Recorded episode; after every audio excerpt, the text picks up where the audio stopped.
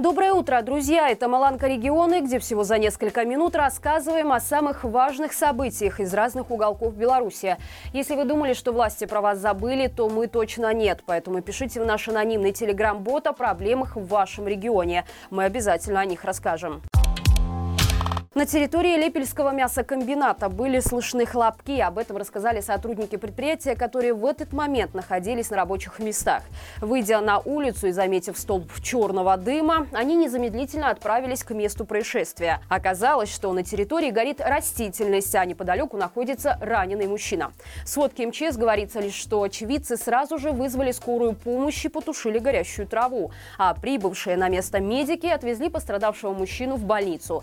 У него диагностировали диагностированы ожоги различной степени тяжести на 40% тела. Другие подробности происшествия не сообщаются. Даже по прошествии нескольких суток никто не может или не хочет называть причины произошедшего пожара и происхождения хлопка. В сельской местности на границе с Украиной массово устанавливают систему запуска сирен. Это стало известно из технической закупки Гомельского областного управления МЧС, которое предлагает 434 тысячи рублей за модернизацию системы оповещения населения приграничных районов. Журналисты «Флагшток» нанесли на карту все точки, в которых установят сирены, и картина оказалась говорящей. Проект модернизации затрагивает 52 населенных пункта в 8 районах области, преимущественно в сельской местности. Размещать сирены планируется на зданиях сельсоветов, детских садов, школ и колхозов. Запустить систему хотят до декабря 2023 года. В соответствии с закупкой наибольшее число систем оповещения планируется расположить в Гомельском, Добружском, Брагинском, Лоевском, Наравлянском и Ельском районах. Именно они в начале 2022 года стали плацдармом российских войск для нападения на Украину. Брестская таможня с начала года выявила более 75 фактов незаконного перемещения через белорусско-польскую границу наличных денег на сумму около 600 тысяч долларов. По этому поводу возбуждено 9 уголовных дел, 6 из которых в отношении граждан Украины. К примеру, таможенники рассказали, что на прошлой неделе через пункт пропуска Брест из Беларуси на легковушке ехали семеро граждан Украины. В автомобиле перевозили порядка 2 миллионов украинских гривен, это около 55 тысяч долларов долларов, которые не были задекларированы. При тщательном досмотре машины под подкладкой сумки одного из пассажиров было обнаружено еще 100 тысяч долларов в эквиваленте.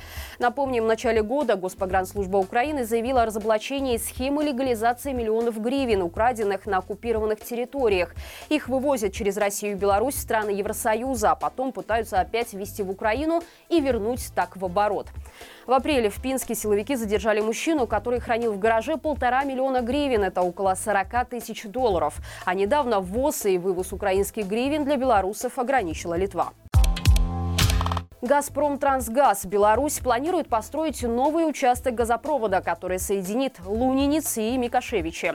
Его протяженность составит порядка 56 километров. Сообщается, что строительство нового участка повысит надежность поставки природного газа потребителям Брестской и Гомельской областей, позволит провести ремонтные аварийные работы на действующих газопроводах, а также закольцевать две независимые системы магистральных газопроводов Брестской области. Вопрос строительства вынесут на общественный общественные обсуждения, которые запланированы на июль-август. Окончательное решение примут в октябре-ноябре.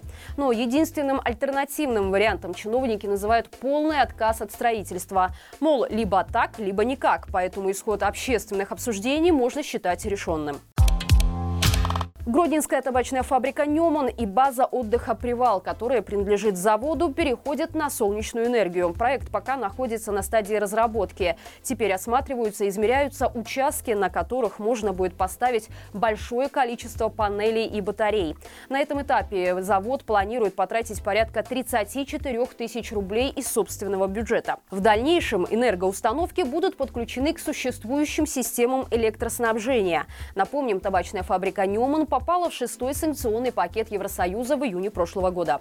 С тех пор неоднократно появлялась информация о проблемах на предприятии с поставками сырья и сокращении наименований выпускаемой продукции. В то же время контрабанда белорусских сигарет в ЕС и Россию, наоборот, выросла. Таможенники соседних стран регулярно останавливают рекордные партии нелегального груза, произведенного именно на этой фабрике. Следственный комитет объявил о завершении следствия по уголовному делу футбольного клуба «Шахтер». По версии следствия, представителям двух команд высшей лиги сезона 2022 года предлагались незаконные вознаграждения за обеспечение поражения в матчах с «Шахтером». Но из-за того, что преступная схема была раскрыта, деньги переданы не были. В СК добавили, что было установлено четыре факта передачи незаконных вознаграждений командам «Динамо Минск» и «Батэ», которые должны были проиграть или сыграть в ничью «Шахтером». В ближайшее время материалы дела будут переданы для ознакомления участникам процесса. Также стало известно, что Федерация футбола лишила Солигорский клуб чемпионского титула за 2022 год. Также у «Шахтера» отобрали турнирные очки в чемпионатах 2023 и 2024 годов и наложили крупный штраф. Дисциплинарные меры приняты и в отношении других клубов, вовлеченных в схему. На границе с Беларусью мигранты атаковали польских пограничников. Произошло это на участке погранзаставы в Беловеже. По сообщению польской стороны, агрессивное поведение нелегалов становится все более частым явлением. В этот раз стычка произошла прямо через прутья установленного на границе забора. Иностранцы пытались перебраться через ограждение по лестнице, но были замечены. Пограничники вытянули стремянку на свою сторону, после чего в них полетели камни и палки. По данным пограничной службы Польши, нелегалы не хотят получать защиту в этой стране, а желают добраться до Западной Европы.